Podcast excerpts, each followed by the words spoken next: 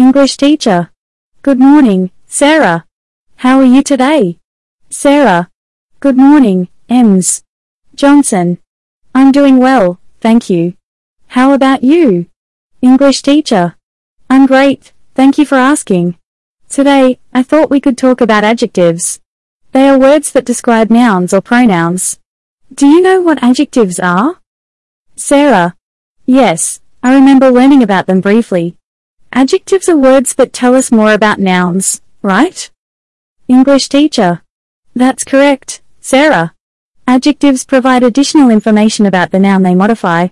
For example, in the sentence the red apple is delicious, Red is the adjective because it describes the noun apple. Can you think of any other examples? Sarah. Hmm. How about, the tall building is impressive. English teacher. Excellent. Tall is indeed an adjective in that sentence. Can you think of any other adjectives to describe different objects or people around us? Sarah. Let me think. Oh. The cute puppy is playful. English teacher. Perfect. Cute and playful are both adjectives in that sentence. You're doing great, Sarah. Now, let's move on to something a bit trickier. Adjectives can also compare different things. We have three degrees of comparison. Positive, comparative, and superlative. Do you know what that means? Sarah. I'm not entirely sure. Could you explain it, please? English teacher. Of course. The positive degree is used when we describe one thing or compare two equal things. For example, John is tall. The comparative degree is used when we compare two things. We usually add er to short adjectives or use more before longer adjectives. For example, John is taller than Mike. And the superlative degree is used when we compare more than two things. We usually add s to short adjectives or use most before longer adjectives. For example, John is the tallest person in the room. Sarah. Ah, I see. So, for example, if I wanted to compare two dogs, I would say, Max is bigger than Bella, right? English teacher. Absolutely. You've got the hang of it. Bigger is the comparative form of the adjective big. And if you wanted to say that Max is the biggest dog in the neighborhood, you would say, Max is the biggest dog. Well done, Sarah. Sarah. Thank you, Ems. Johnson. Adjectives seem interesting. Are there any special rules we need to know about them? English teacher. Yes, there are a few rules to keep in mind. One important rule is that adjectives usually come before the noun they describe. For example, the blue sky. However, there are exceptions when the adjective comes after the verb to be, like in the sentence she is happy. Another rule is that adjectives do not change their form, regardless of whether the noun they modify is singular or plural. So, we would say two big houses instead of two big houses. Sarah. I understand. Adjectives go before the noun most of the time, except when they come after the verb to be. And their form doesn't change with singular or plural nouns. I'll make sure to remember these rules. English teacher. That's right, Sarah. You summarized it perfectly. Now, let's practice a bit more.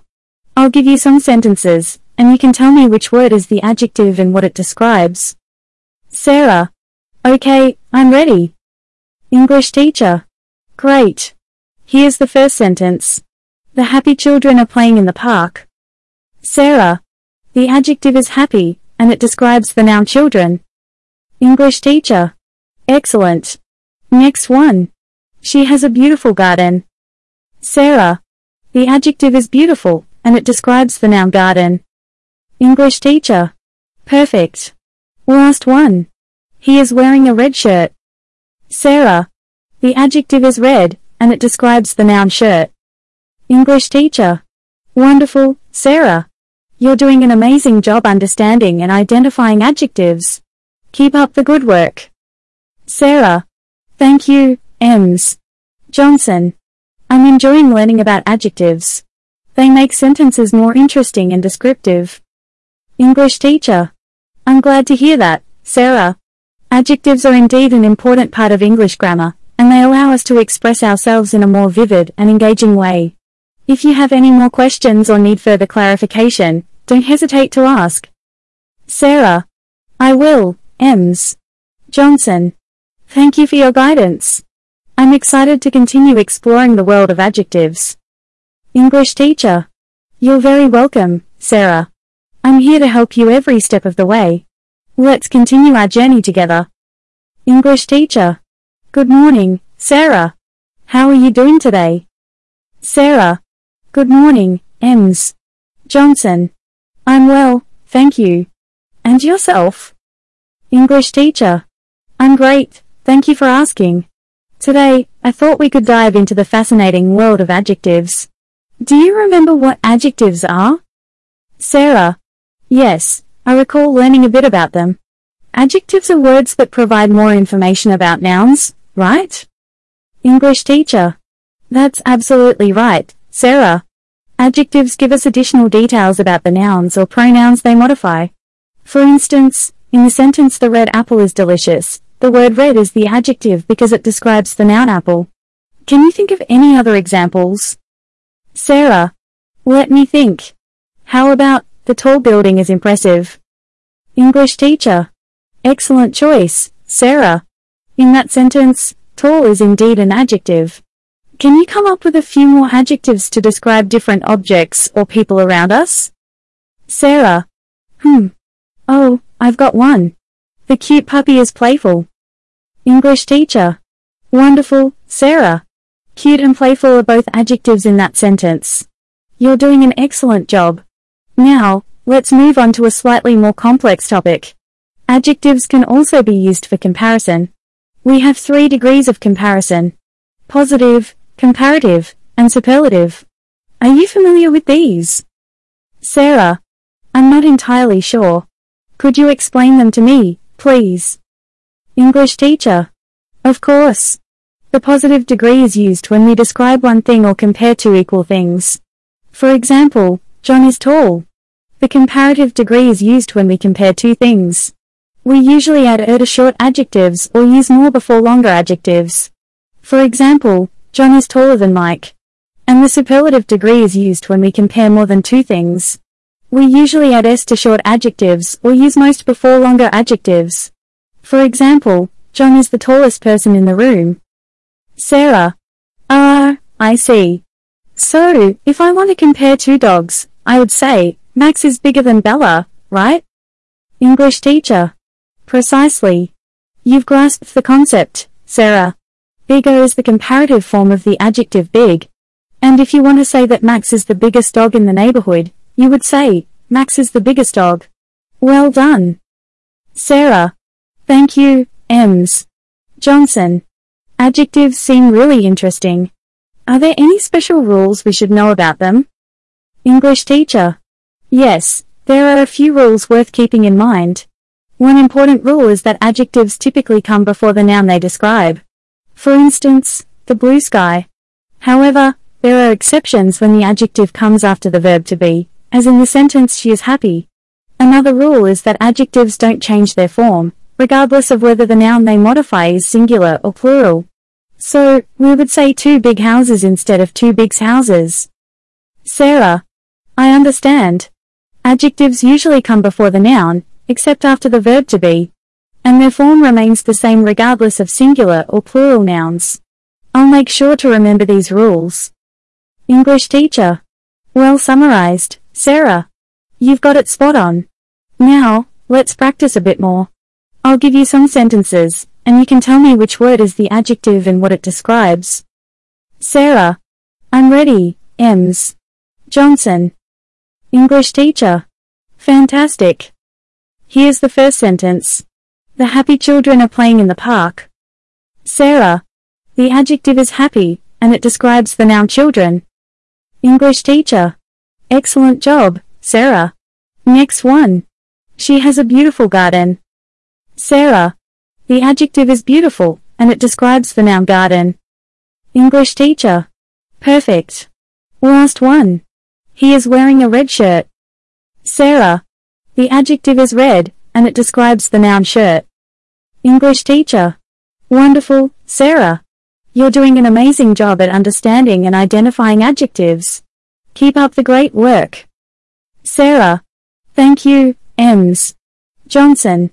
I'm really enjoying learning about adjectives. They make sentences more interesting and descriptive. English teacher.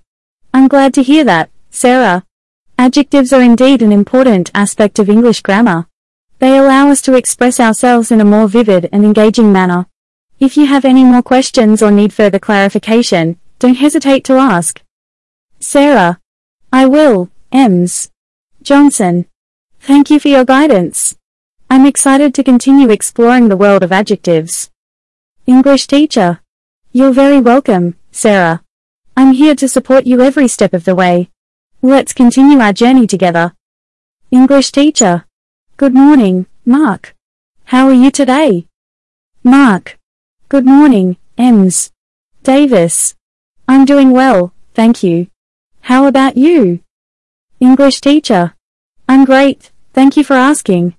Today, I thought we could have a discussion about nouns. Nouns are an essential part of the English language. Do you know what nouns are? Mark. Yes, I remember learning about them. Nouns are words that name people, places, things, or ideas, right? English teacher. That's correct, Mark. Nouns are indeed words that represent people, places, things, or ideas. For example, dog, table, and happiness are all nouns. Can you think of any other examples of nouns? Mark. Let me think.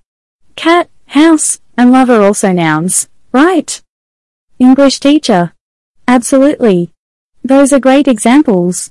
Cat, house, and love are all nouns because they represent a specific thing, place, or idea. Now, let's discuss different types of nouns. Have you heard of common and proper nouns? Mark. I've heard the terms before, but I'm not entirely sure what they mean. English teacher. No worries, Mark. I'll explain. A common noun is a general word that represents a person, place, thing, or idea. For example, dog, city, and book are common nouns. On the other hand, a proper noun is the specific name of a person, place, or thing. It is capitalized. Examples of proper nouns include John, London, and Harry Potter. Can you think of any proper nouns? Mark. I think New York. Michael, and Disneyland are proper nouns. English teacher. Excellent job, Mark. You're absolutely right. New York. Michael, and Disneyland are proper nouns because they are specific names of a place and person respectively. Now, let's talk about countable and uncountable nouns. Are you familiar with these terms? Mark. I've heard of them, but I'm not sure about the difference. English teacher. Not a problem, Mark.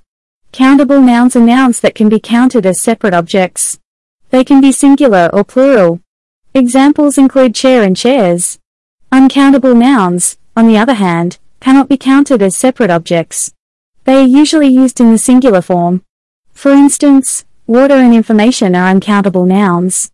Can you think of any examples of countable and uncountable nouns? Mark. Countable noun examples could be book and books, and uncountable noun examples could be milk and advice, right? English teacher. Absolutely correct, Mark. You have a good understanding of countable and uncountable nouns. Book and books are countable nouns because you can count them, whereas milk and advice are uncountable nouns because they cannot be counted as separate objects. Now, let's touch upon collective nouns. Have you heard of them? Mark.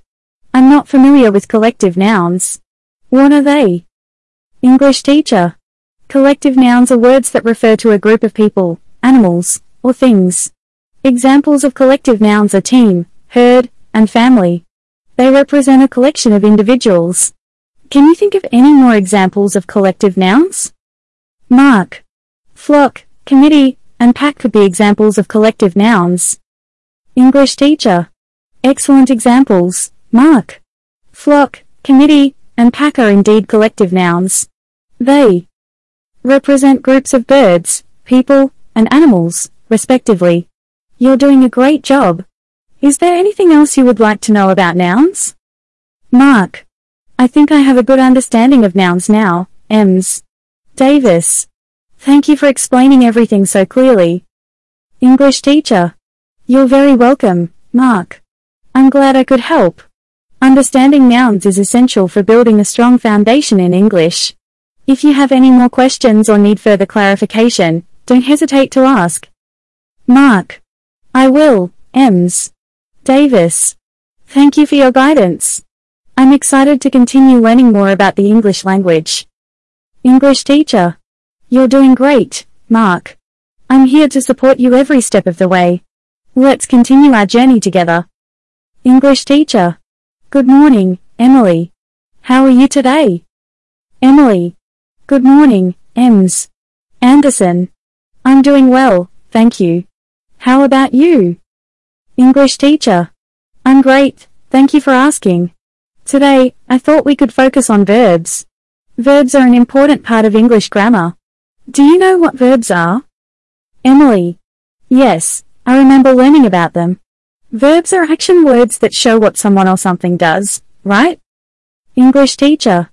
That's correct, Emily. Verbs are words that express actions, states of being, or occurrences. For example, run, eat, and sleep are all verbs. Can you think of any other examples of verbs? Emily. Let me think. Jump, talk, and write are also verbs, right? English teacher. Absolutely. Those are great examples. Jump, talk, and write are all verbs because they describe actions. Now, let's discuss different types of verbs. Have you heard of transitive and intransitive verbs? Emily. I've heard the terms before, but I'm not entirely sure what they mean. English teacher. No worries, Emily. I'll explain.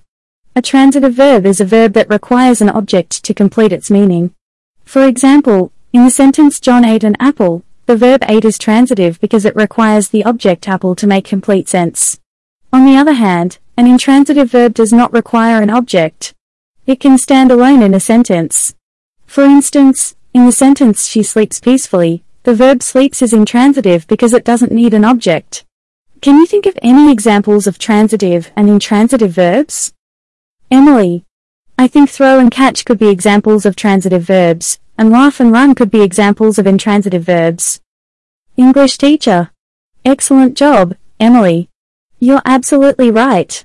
Throw and catch are transitive verbs because they require objects, while laugh and run are intransitive verbs because they can stand alone without objects. Now, let's talk about linking verbs. Are you familiar with them? Emily. I'm not sure about linking verbs. What are they? English teacher. Linking verbs, also known as copular verbs, connect the subject of a sentence to a word or phrase that describes or identifies it. Instead of showing action, they link the subject to more information. For example, in the sentence she is a doctor, the verb is is a linking verb because it connects the subject she to the description a doctor. Can you think of any examples of linking verbs? Emily. I think be, such as is, am, and are, could be examples of linking verbs. English teacher. Exactly, Emily. The verbs, such as is, am, and are, are common linking verbs. They connect the subject to a state of being or identity. Great job. Now, Let's touch upon auxiliary verbs. Have you heard of them? Emily. I'm not familiar with auxiliary verbs. What are they? English teacher. Auxiliary verbs, also known as helping verbs, work with the main verb to create different verb tenses, moods, voices, or to form questions and negatives. Examples of auxiliary verbs include have, do, and will. They help provide additional information about the main verb. Can you think of any examples of auxiliary verbs? Emily. I think have, such as have seen, do, such as do you. Like, and will, such as will go, could be examples of auxiliary verbs. English teacher.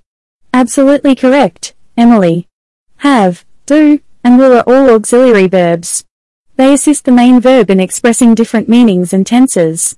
You're doing a great job. Is there anything else you would like to know about verbs? Emily. I think I have a good understanding of verbs now, Ems. Anderson.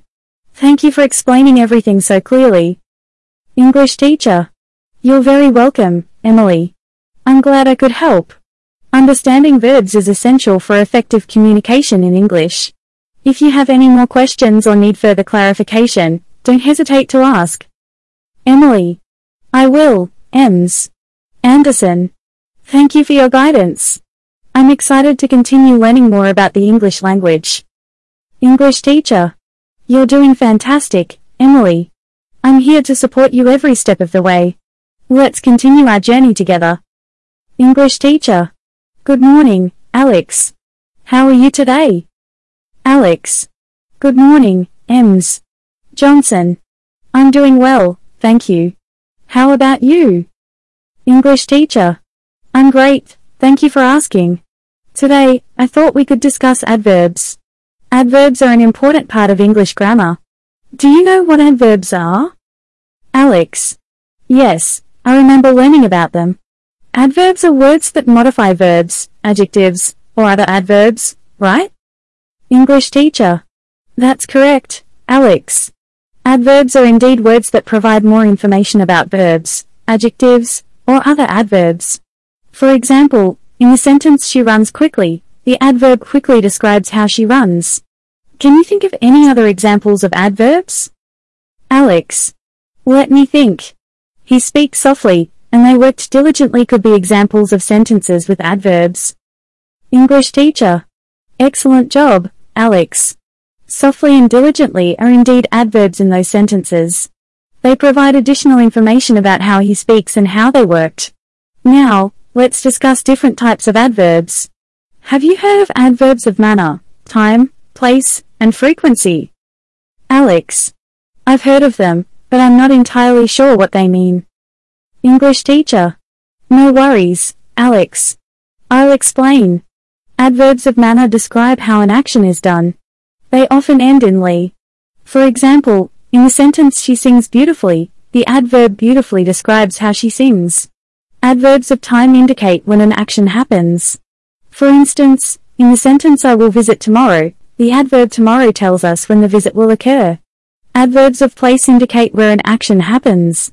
In the sentence they are waiting outside, the adverb outside describes where they are waiting. Adverbs of frequency express how often an action occurs. For example, in the sentence he always arrives early, the adverb always tells us the frequency of his early arrivals. Can you think of any examples of adverbs from these categories? Alex. I think carefully could be an adverb of manner, now could be an adverb of time, here could be an adverb of place, and often could be an adverb of frequency. English teacher. Perfect examples, Alex. Carefully is an adverb of manner because it describes how something is done. Now is an adverb of time because it indicates when an action happens. Here is an adverb of place because it describes where something is happening. And often is an adverb of frequency because it expresses how often an action occurs. Now, let's touch upon adverbs of degree. Have you heard of them? Alex. I'm not sure about adverbs of degree. What are they? English teacher. Adverbs of degree indicate the intensity, extent, or level of an action or quality. They modify adjectives or other adverbs and answer questions like how much or to what extent. For example, in the sentence she is very intelligent, the adverb very modifies the adjective intelligent and shows the degree of intelligence. Can you think of any examples of adverbs of degree? Alex. I think extremely and quite could be examples of adverbs of degree. English teacher. Absolutely, Alex. Extremely and quite are indeed adverbs of degree. They enhance or diminish the intensity of an adjective or another adverb. Great job! Is there anything else you would like to know about adverbs? Alex. I think I have a good understanding of adverbs now, Ems. Johnson. Thank you for explaining everything so clearly. English teacher. You're very welcome, Alex. I'm glad I could help. Understanding adverbs is crucial for expressing actions, qualities, and circumstances in a more precise manner. If you have any more questions or need further clarification, don't hesitate to ask. Alex. I will, Ems. Johnson. Thank you for your guidance. I'm excited to continue learning more about the English language. English teacher. You're doing fantastic, Alex. I'm here to support you every step of the way. Let's continue our journey together. English teacher. Good morning, Sarah. How are you today? Sarah. Good morning, Ems. Anderson. I'm doing well, thank you. How about you? English teacher. I'm great, thank you for asking. Today, I thought we could discuss the word darling. It's an interesting word that can be used in different ways. Are you familiar with the word darling? Sarah. Yes, I've heard it before, but I'm not sure about its exact meaning or how it is used. English teacher. No worries, Sarah. I'll explain it to you. Darling is a term of endearment often used to express affection or fondness towards someone. It can be used to describe someone you love or care deeply about. For example, a mother may call her child darling as a way to show love. It can also be used between romantic partners or close friends. Sarah. Oh, I see. So, it's like a special word you use to show love or affection towards someone. English teacher. That's right, Sarah. It's a way to express warmth and affection. However, darling can also be used to describe something or someone as charming or delightful. For example, you might say, that little kitten is absolutely darling. In reference to how cute or charming the kitten is. Sarah. So, darling can describe both people and things. English teacher. Yes, exactly. It can be used to describe both. It's a versatile word that can be used to convey different meanings depending on the context. In some cases, darling can also be used sarcastically, to imply a sense of annoyance or frustration. For instance, if someone is being difficult, you might say, Oh, isn't he just a darling? Sarah. That's interesting. It's like the meaning can change depending on the tone or context. English teacher. Absolutely, Sarah. The tone and context play a significant role in understanding the intended meaning. It's important to consider the way it is said and the relationship between the speaker and the person being referred to as darling. Sarah. Are there any other similar words or expressions that convey the same meaning? English teacher. Yes, there are other terms of endearment that can be used interchangeably with darling. Some examples include sweetheart, dear, honey, or love. These terms are all used to express affection and can be used in similar ways. Sarah. I see. It's good to know that there are different ways to express affection using different words. English teacher. Absolutely, Sarah. Language offers us a variety of ways to express emotions and connect with others. It's fascinating how words like darling can hold so much meaning and convey warmth and affection. If you have any more questions or need further examples, feel free to ask. Sarah. Thank you, Ems. Anderson. I have a better understanding of the word darling now. It's a lovely word to express affection towards someone. English teacher. You're very welcome, Sarah. I'm glad I could help. Language is a beautiful tool, and understanding the nuances of words like darling can enhance our communication. Keep exploring and embracing the richness of the English language. English teacher. Good morning, Alex. How are you today? Alex. Good morning, Ems. Johnson. I'm doing well, thank you. How about you? English teacher. I'm great, thank you for asking. Today, I thought we could discuss the phrase I love you. It's a powerful expression of affection and care. Are you familiar with this phrase? Alex. Yes, I've heard it before, but I'm not entirely sure about its meaning and when to use it. English teacher. No problem, Alex. I'll explain it to you.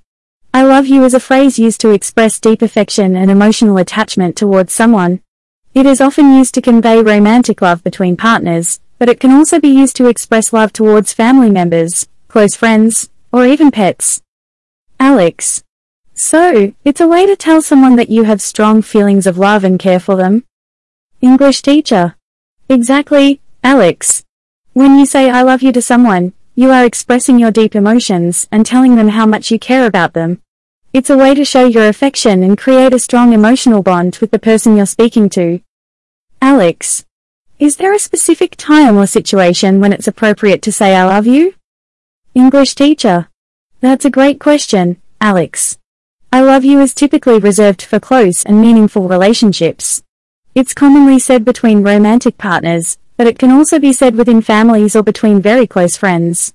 It's important to consider the nature of your relationship and the level of intimacy before using this phrase. Alex. I understand. It's a phrase that carries a lot of meaning, so it should be used with care and sincerity. English teacher. Absolutely, Alex. It's crucial to mean what you say when expressing love towards someone. It's a powerful statement that can deeply impact the person you're speaking to. Remember to be genuine and consider the emotions of both yourself and the other person. Alex. Are there any alternative ways to express love and affection besides saying I love you? English teacher. Yes, indeed. There are many other ways to show love and affection besides using the exact phrase I love you. Some alternative expressions include I care about you. You mean the world to me. You're very important to me, or I'm grateful to have you in my life. These phrases convey similar sentiments and can be used interchangeably to express love and care. Alex. That's helpful to know. It's nice to have different ways to express my feelings towards someone. English teacher. Absolutely, Alex.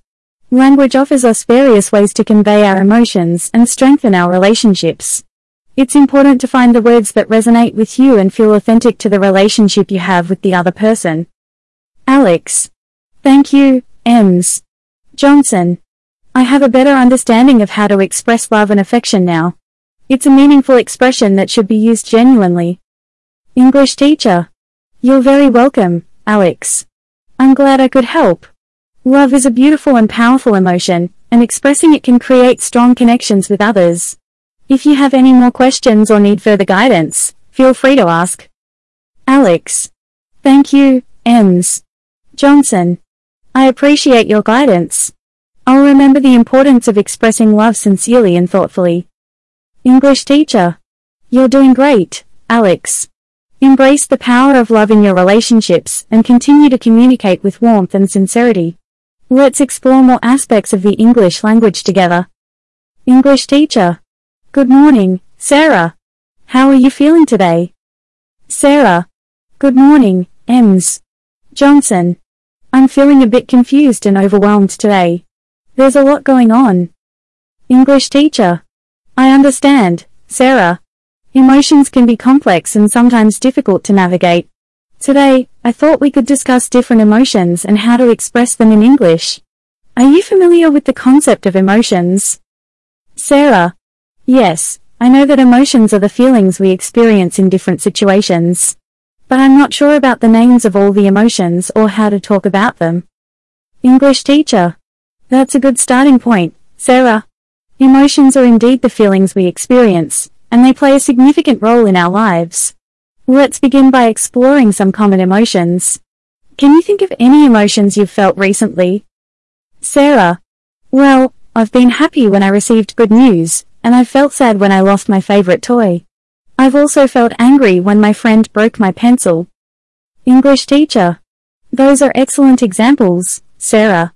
The emotions you mentioned are happiness, sadness, and anger. These are common emotions that we all experience. Let's delve into them a bit more. When you're happy, you feel joy, satisfaction, or contentment. When you're sad, you feel sorrow, grief, or disappointment. And when you're angry, you feel irritation, frustration, or even rage. Sarah. I see.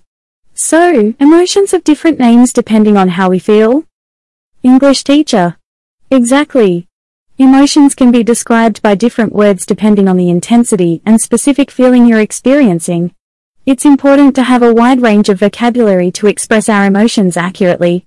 In addition to happiness, sadness, and anger, there are many other emotions we can talk about.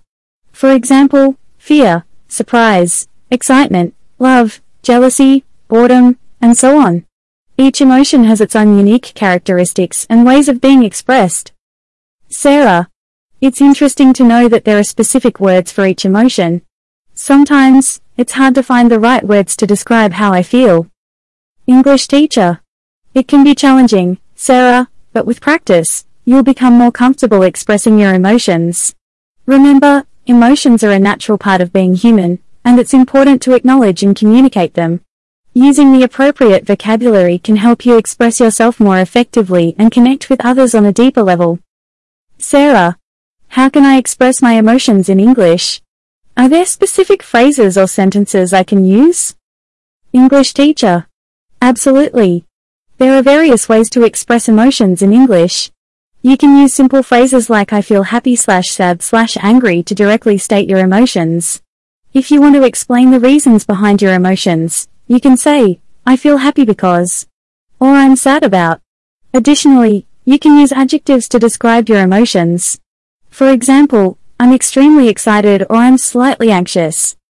Sarah. That's helpful. It's good to have different options for expressing emotions.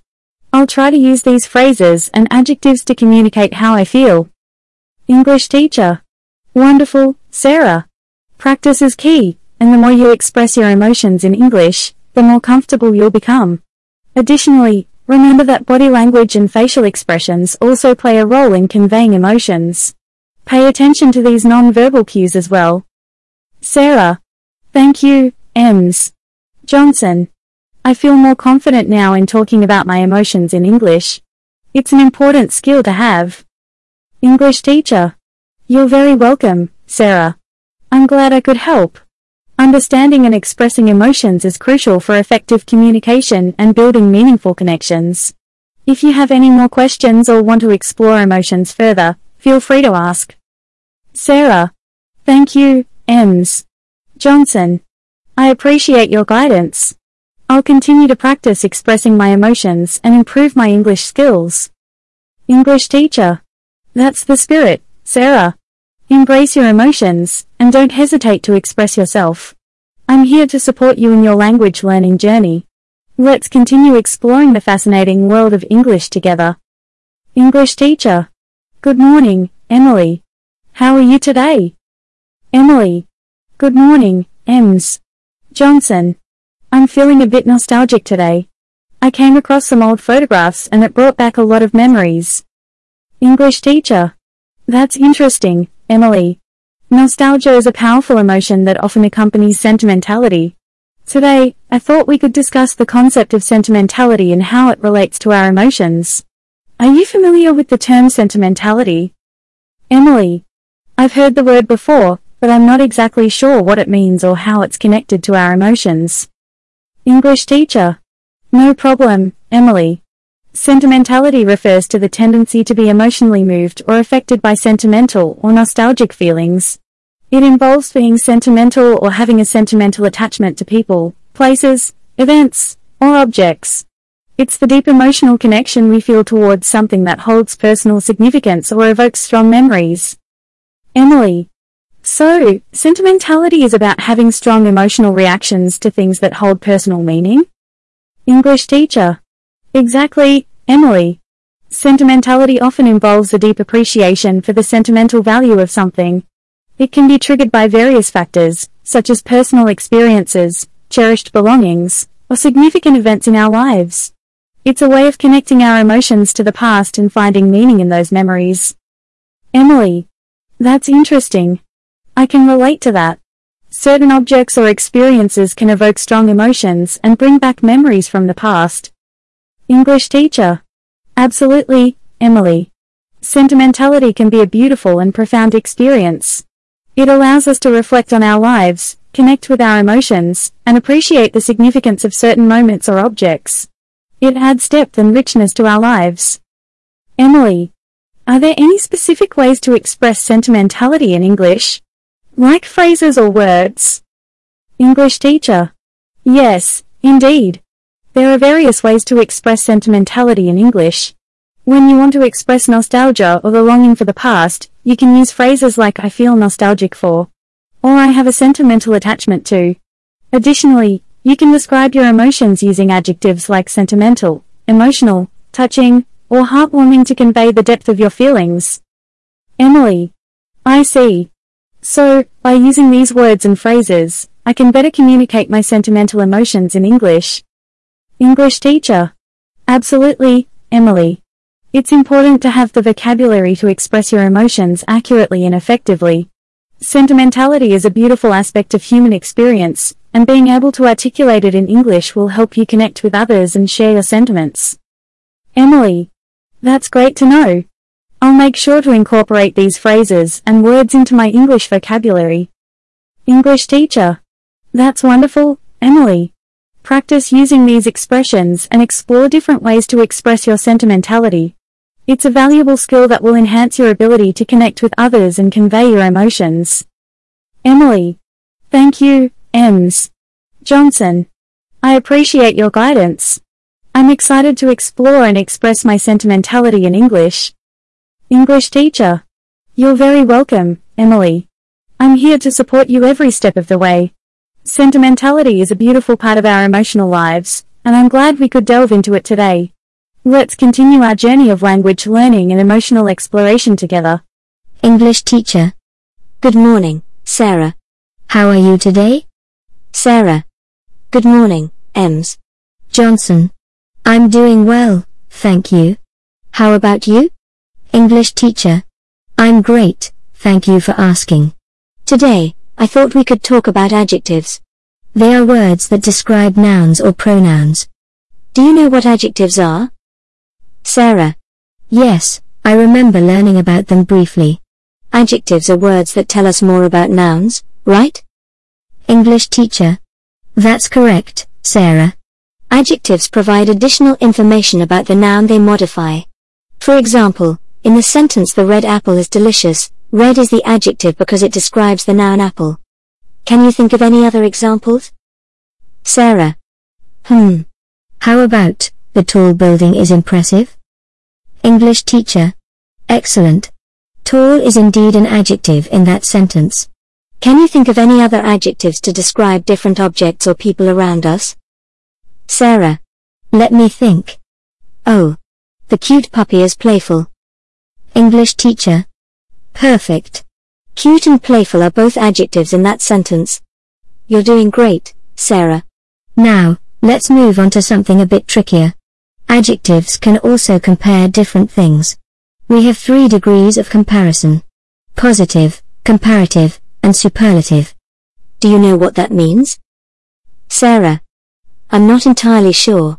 Could you explain it, please? English teacher. Of course.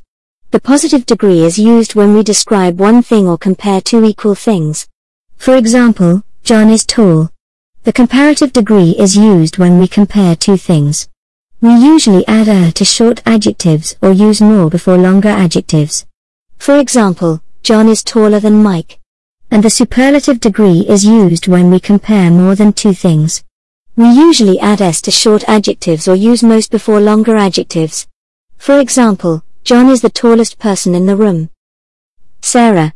Ah, I see. So, for example, if I want to compare two dogs, I would say, Max is bigger than Bella, right? English teacher. Absolutely. You've got the hang of it. Bigger is the comparative form of the adjective big. And if you wanted to say that Max is the biggest dog in the neighborhood, you would say, Max is the biggest dog. Well done, Sarah. Sarah. Thank you, Ems. Johnson. Adjectives seem interesting. Are there any special rules we need to know about them? English teacher. Yes, there are a few rules to keep in mind. One important rule is that adjectives usually come before the noun they describe. For example, the blue sky. However, there are exceptions when the adjective comes after the verb to be, like in the sentence she is happy. Another rule is that adjectives do not change their form, regardless of whether the noun they modify is singular or plural. So, we would say two big houses instead of two bigs houses. Sarah. I understand. Adjectives go before the noun most of the time, except when they come after the verb to be. And their form doesn't change with singular or plural nouns. I'll make sure to remember these rules. English teacher. That's right, Sarah. You summarized it perfectly. Now, let's practice a bit more. I'll give you some sentences, and you can tell me which word is the adjective and what it describes. Sarah. Okay, I'm ready. English teacher. Great. Here's the first sentence. The happy children are playing in the park. Sarah. The adjective is happy, and it describes the noun children. English teacher. Excellent. Next one. She has a beautiful garden. Sarah.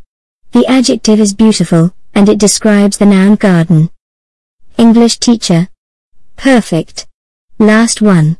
He is wearing a red shirt. Sarah. The adjective is red, and it describes the noun shirt. English teacher. Wonderful, Sarah. You're doing an amazing job understanding and identifying adjectives. Keep up the good work. Sarah. Thank you, Ems. Johnson.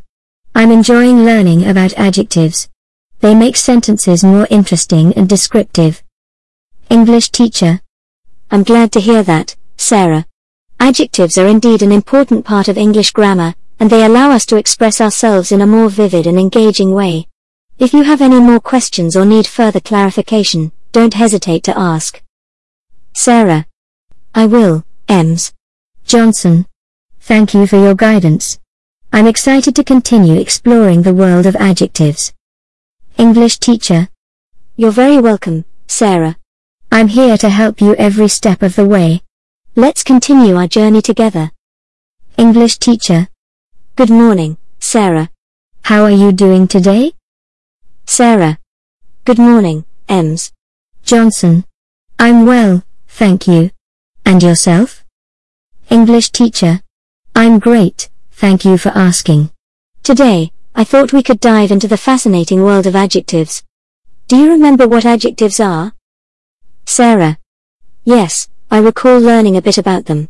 Adjectives are words that provide more information about nouns, right? English teacher. That's absolutely right, Sarah. Adjectives give us additional details about the nouns or pronouns they modify. For instance, in the sentence the red apple is delicious, the word red is the adjective because it describes the noun apple. Can you think of any other examples? Sarah. Let me think. How about, the tall building is impressive? English teacher. Excellent choice, Sarah. In that sentence, tall is indeed an adjective. Can you come up with a few more adjectives to describe different objects or people around us? Sarah. Hmm. Oh, I've got one. The cute puppy is playful. English teacher. Wonderful, Sarah. Cute and playful are both adjectives in that sentence. You're doing an excellent job. Now, let's move on to a slightly more complex topic. Adjectives can also be used for comparison. We have three degrees of comparison. Positive, comparative, and superlative. Are you familiar with these? Sarah. I'm not entirely sure. Could you explain them to me, please? English teacher. Of course. The positive degree is used when we describe one thing or compare two equal things. For example, John is tall. The comparative degree is used when we compare two things. We usually add er to short adjectives or use more before longer adjectives. For example, John is taller than Mike. And the superlative degree is used when we compare more than two things.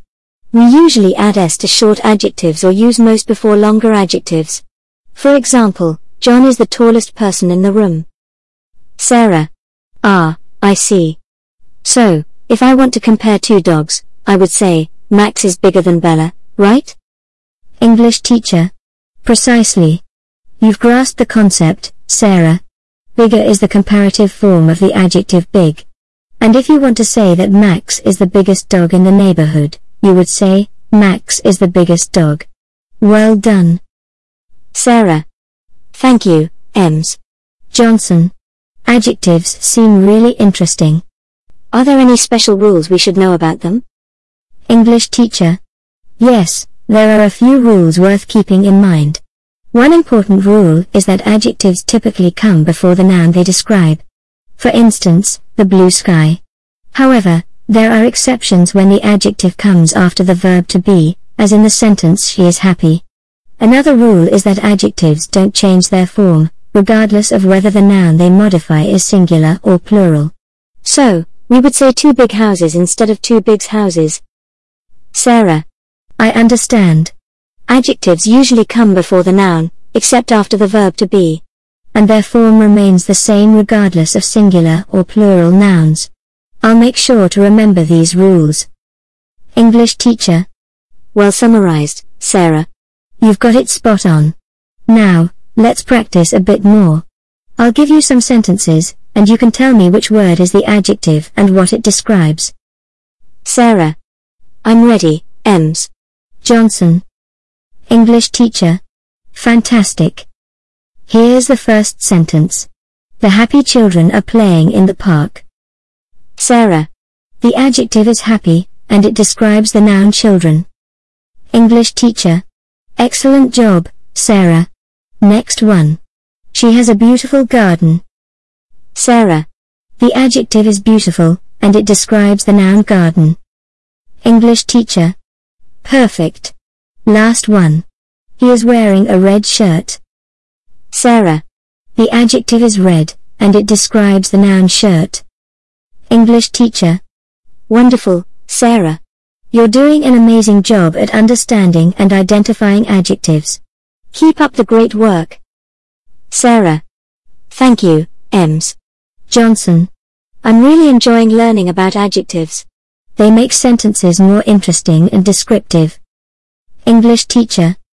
I'm glad to hear that, Sarah. Adjectives are indeed an important aspect of English grammar. They allow us to express ourselves in a more vivid and engaging manner. If you have any more questions or need further clarification, don't hesitate to ask. Sarah. I will, Ems. Johnson. Thank you for your guidance. I'm excited to continue exploring the world of adjectives. English teacher. You're very welcome, Sarah. I'm here to support you every step of the way. Let's continue our journey together. English teacher. Good morning, Mark. How are you today? Mark. Good morning, Ems. Davis. I'm doing well, thank you. How about you? English teacher. I'm great, thank you for asking. Today, I thought we could have a discussion about nouns. Nouns are an essential part of the English language. Do you know what nouns are? Mark. Yes, I remember learning about them. Nouns are words that name people, places, things, or ideas, right? English teacher. That's correct, Mark. Nouns are indeed words that represent people, places, things, or ideas. For example, dog, table, and happiness are all nouns. Can you think of any other examples of nouns? Mark. Let me think.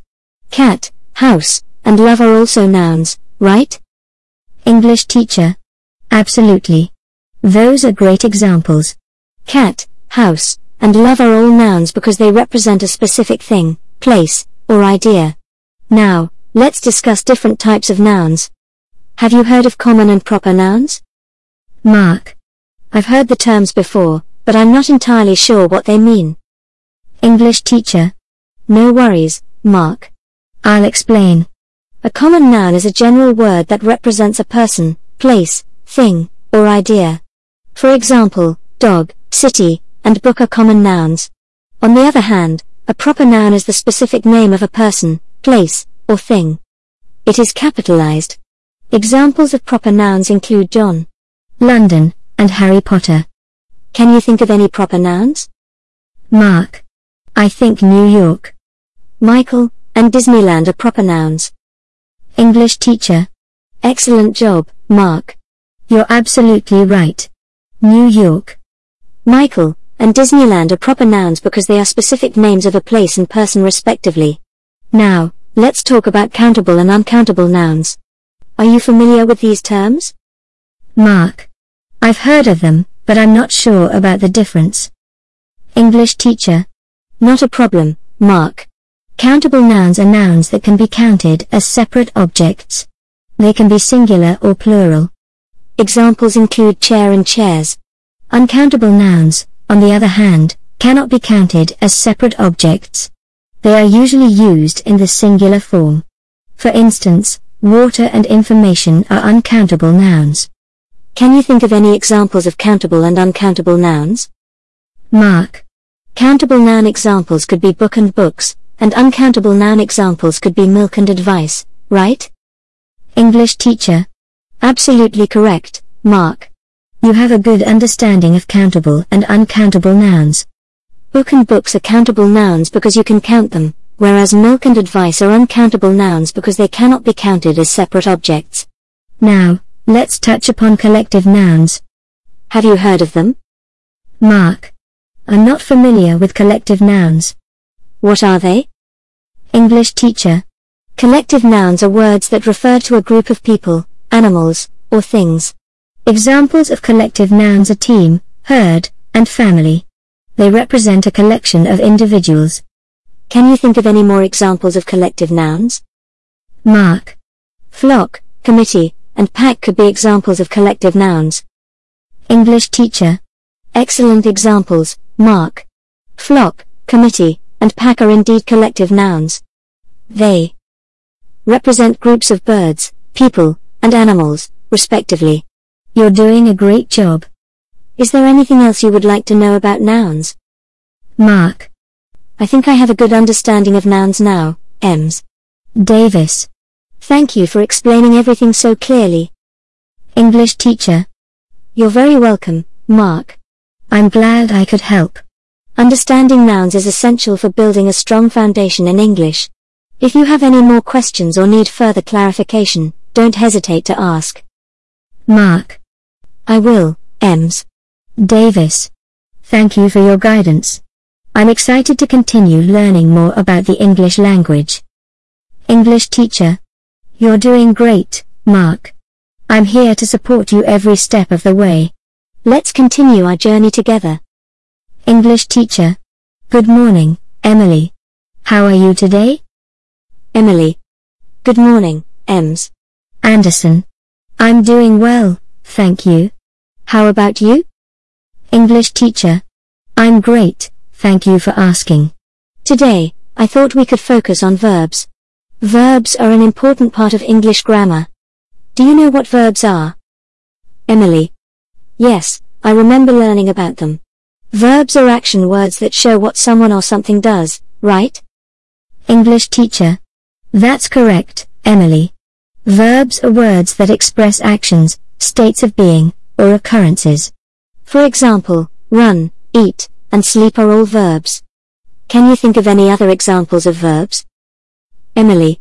Let me think. Jump, talk, and write are also verbs, right? English teacher. Absolutely. Those are great examples. Jump, talk, and write are all verbs because they describe actions. Now, let's discuss different types of verbs. Have you heard of transitive and intransitive verbs? Emily. I've heard the terms before, but I'm not entirely sure what they mean. English teacher. No worries, Emily. I'll explain. A transitive verb is a verb that requires an object to complete its meaning. For example, in the sentence John ate an apple, the verb ate is transitive because it requires the object apple to make complete sense. On the other hand, an intransitive verb does not require an object. It can stand alone in a sentence. For instance, in the sentence she sleeps peacefully, the verb sleeps is intransitive because it doesn't need an object. Can you think of any examples of transitive and intransitive verbs? Emily. I think throw and catch could be examples of transitive verbs, and laugh and run could be examples of intransitive verbs. English teacher. Excellent job, Emily. You're absolutely right. Throw and catch are transitive verbs because they require objects, while laugh and run are intransitive verbs because they can stand alone without objects. Now, let's talk about linking verbs. Are you familiar with them? Emily. I'm not sure about linking verbs. What are they? English teacher. Linking verbs, also known as copular verbs, connect the subject of a sentence to a word or phrase that describes or identifies it.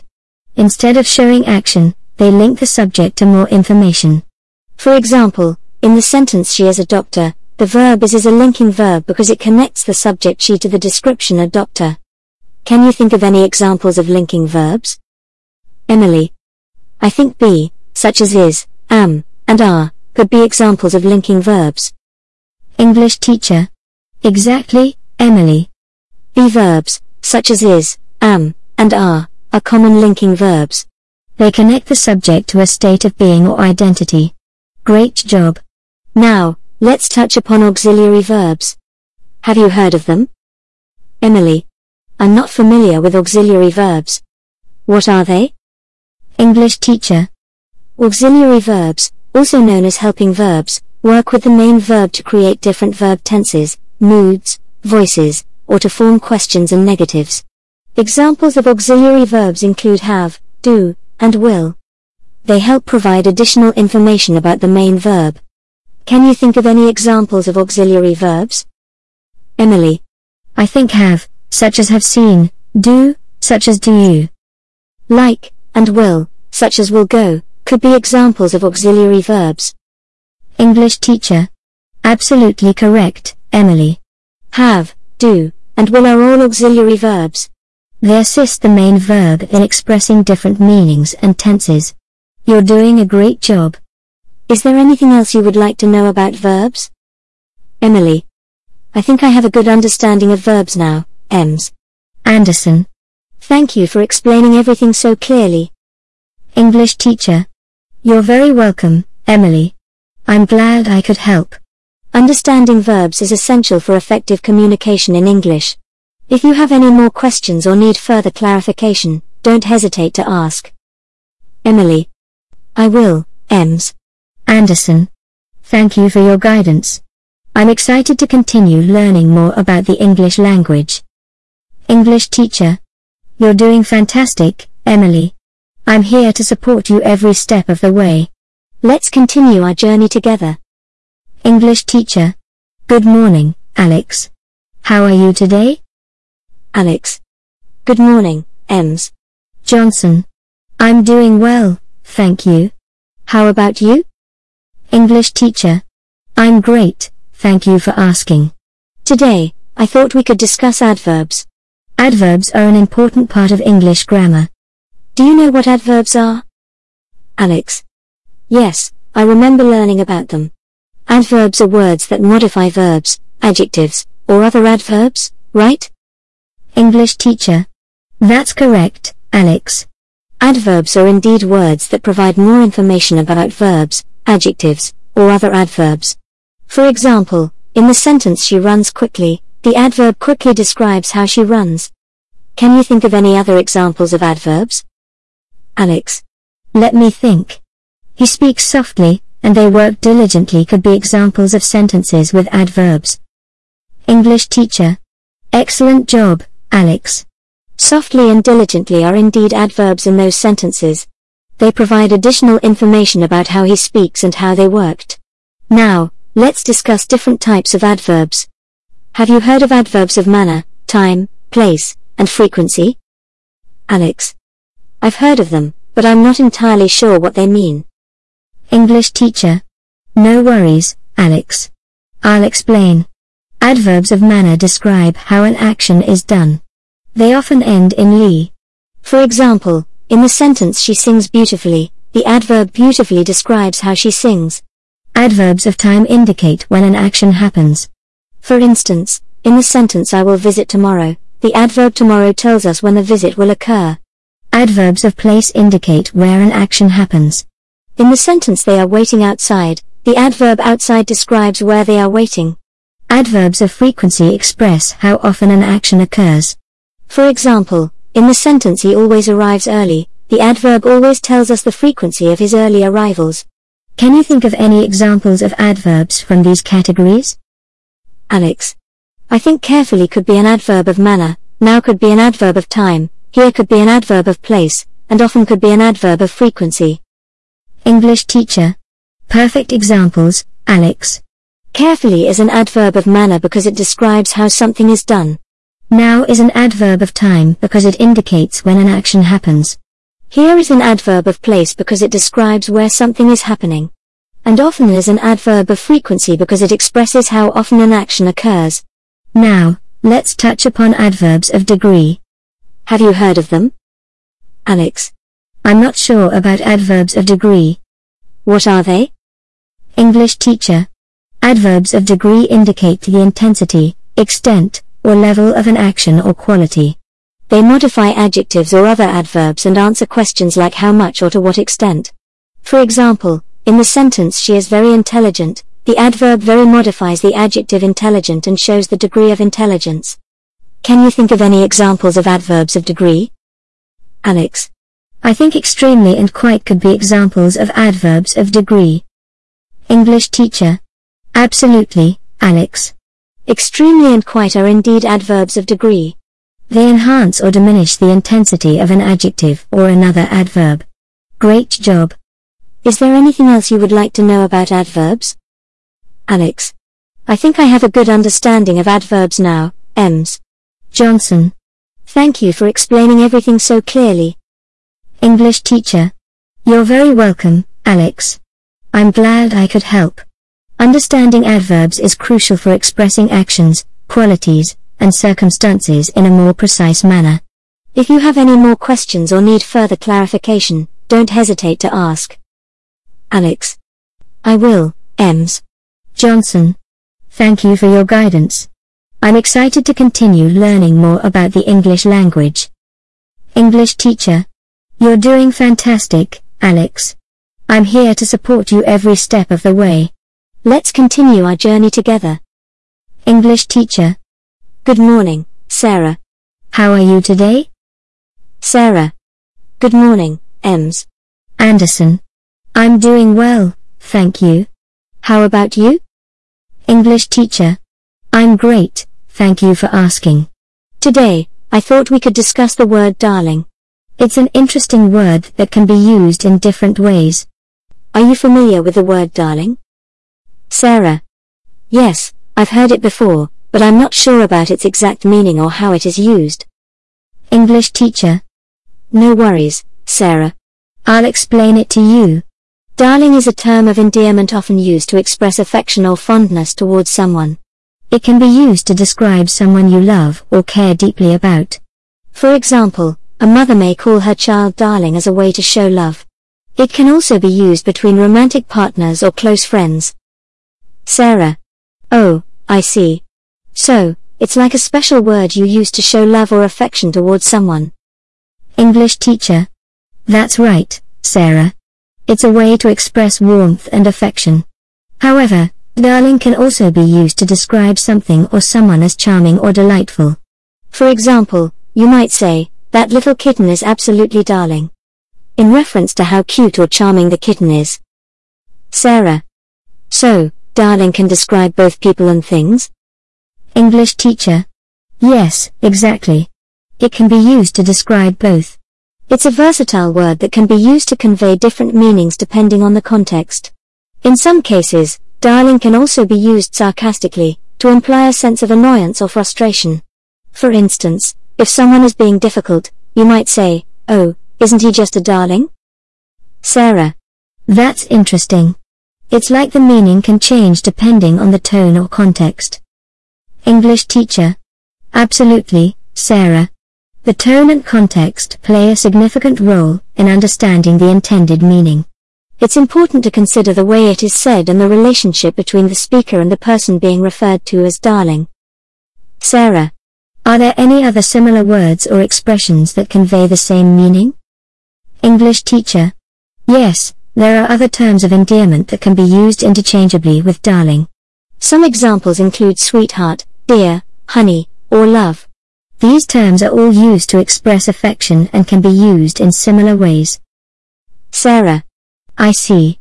It's good to know that there are different ways to express affection using different words. English teacher. Absolutely, Sarah. Language offers us a variety of ways to express emotions and connect with others. It's fascinating how words like darling can hold so much meaning and convey warmth and affection. If you have any more questions or need further examples, Feel free to ask. Sarah. Thank you, Ems. Anderson. I have a better understanding of the word darling now.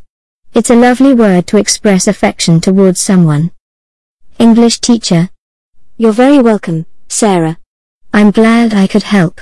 Language is a beautiful tool, and understanding the nuances of words like darling can enhance our communication. Keep exploring and embracing the richness of the English language. English teacher. Good morning, Alex. How are you today? Alex. Good morning, Ems. Johnson. I'm doing well, thank you. How about you? English teacher. I'm great, thank you for asking. Today, I thought we could discuss the phrase I love you. It's a powerful expression of affection and care. Are you familiar with this phrase? Alex. Yes, I've heard it before, but I'm not entirely sure about its meaning and when to use it. English teacher. No problem, Alex. I'll explain it to you. I love you is a phrase used to express deep affection and emotional attachment towards someone. It is often used to convey romantic love between partners, but it can also be used to express love towards family members, close friends, or even pets. Alex. So, it's a way to tell someone that you have strong feelings of love and care for them? English teacher. Exactly, Alex.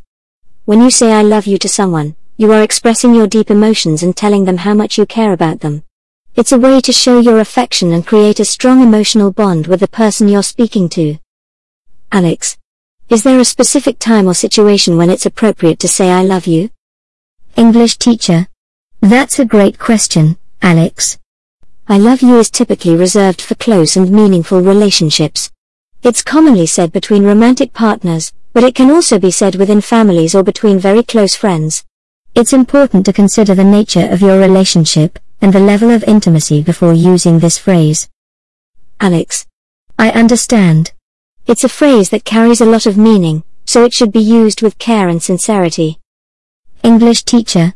Absolutely, Alex. It's crucial to mean what you say when expressing love towards someone. It's a powerful statement that can deeply impact the person you're speaking to. Remember to be genuine and consider the emotions of both yourself and the other person. Alex. Are there any alternative ways to express love and affection besides saying I love you? English teacher. Yes, indeed. There are many other ways to show love and affection besides using the exact phrase I love you. Some alternative expressions include I care about you. You mean the world to me. You're very important to me, or I'm grateful to have you in my life. These phrases convey similar sentiments and can be used interchangeably to express love and care. Alex. That's helpful to know. It's nice to have different ways to express my feelings towards someone. English teacher. Absolutely, Alex. Language offers us various ways to convey our emotions and strengthen our relationships. It's important to find the words that resonate with you and feel authentic to the relationship you have with the other person. Alex. Thank you, Ems. Johnson. I have a better understanding of how to express love and affection now. It's a meaningful expression that should be used genuinely. English teacher. You're very welcome, Alex. I'm glad I could help. Love is a beautiful and powerful emotion, and expressing it can create strong connections with others. If you have any more questions or need further guidance, feel free to ask. Alex. Thank you, Ems. Johnson. I appreciate your guidance. I'll remember the importance of expressing love sincerely and thoughtfully. English teacher. You're doing great, Alex. Embrace the power of love in your relationships and continue to communicate with warmth and sincerity. Let's explore more aspects of the English language together. English teacher. Good morning, Sarah. How are you feeling today? Sarah. Good morning, Ems. Johnson. I'm feeling a bit confused and overwhelmed today. There's a lot going on. English teacher. I understand, Sarah. Emotions can be complex and sometimes difficult to navigate. Today, I thought we could discuss different emotions and how to express them in English. Are you familiar with the concept of emotions? Sarah. Yes, I know that emotions are the feelings we experience in different situations but I'm not sure about the names of all the emotions or how to talk about them. English teacher. That's a good starting point, Sarah. Emotions are indeed the feelings we experience, and they play a significant role in our lives. Let's begin by exploring some common emotions. Can you think of any emotions you felt recently? Sarah.